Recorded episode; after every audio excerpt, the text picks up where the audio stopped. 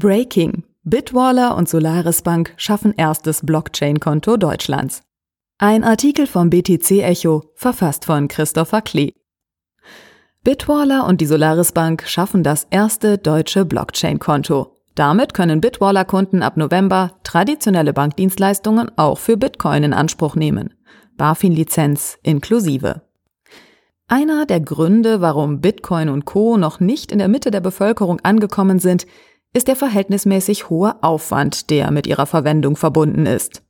Ab November könnte sich das ändern. Das deutsche Blockchain-Unternehmen Bitwaller hat erst vor zwei Wochen angekündigt, mit der Bitwaller Card zu Deutschlands erster Blockchain-Bank zu avancieren. Dies soll mit Hilfe einer voll lizenzierten Partnerbank geschehen. Den Namen der Partnerbank wollte Bitwaller zunächst nicht verraten. Nun ist es offiziell. Laut einer Pressemitteilung, die BTC Echo vorliegt, handelt es sich bei dem Partner mit Vollbanklizenz um die deutsche Solaris Bank. Damit haben Bitwaller-Kunden ab November die Möglichkeit, sowohl SEPA als auch Kryptotransaktionen über den Blockchain-Banking-Service abzuwickeln. Das erleichtert unter anderem den Kauf und Verkauf von Bitcoin, für den Kunden bislang den Umweg über separate, teils auch ausländische Konten gehen mussten. Darüber hinaus soll es eine Neuauflage der Bitwaller Debit Card geben, welche Bitcoin-Zahlungen im Einkauf ermöglicht. Da die Partnerin Solaris Bank über eine Vollbanklizenz verfügt, besteht außerdem ein Einlagenschutz für bis zu 100.000 Euro. Die Solaris Bank hat sich bereits im Juni dieses Jahres als potenzieller Brückenbauer zwischen Blockchain und traditionellem Banking profiliert.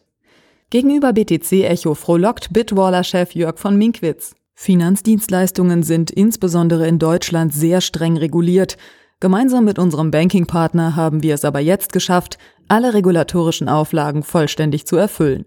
Bitwallers Expertise bei Kryptowährungen, gekoppelt mit den technischen und regulatorischen Stärken der Solaris Bank, machen es möglich, dass wir ab November das erste deutsche Blockchain-Bankkonto anbieten. Der Deal, dass ein Blockchain-Startup mit einer Bank kooperiert, ist kein neuer. Schließlich bedarf es Lizenzen, um Finanzdienstleistungen in Deutschland anbieten zu dürfen. Ohne Lizenz keine Erlaubnis der BaFin.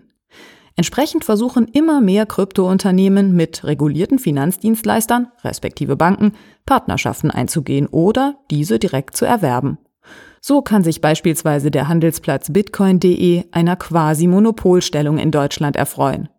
Aufgrund der Partnerschaft mit der Fidor Bank darf die Kryptobörse den Bitcoin-Handel in Deutschland anbieten.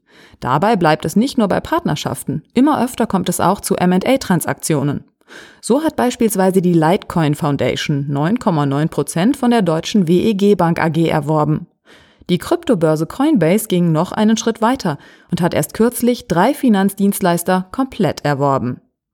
Die Beispiele zeigen, dass regulierte Finanzdienstleister und Krypto-Startups immer enger zusammenrücken. Banken brauchen Innovation sowie neue Geschäftsfelder und Kryptounternehmen brauchen Lizenzen. Anstatt sich in zwei Lager aufzuspalten, wird immer stärker die Kooperation gesucht. Da es nach wie vor schwer ist, eine entsprechende BaFin-Lizenz in Deutschland zu bekommen, ist davon auszugehen, dass es sich hierbei nicht um die letzte Partnerschaft zwischen einem Institut mit Vollbanklizenz und einem Blockchain-Unternehmen handelt. Der Artikel wurde gesprochen von Inka Theisen, Vorleserin bei Narando.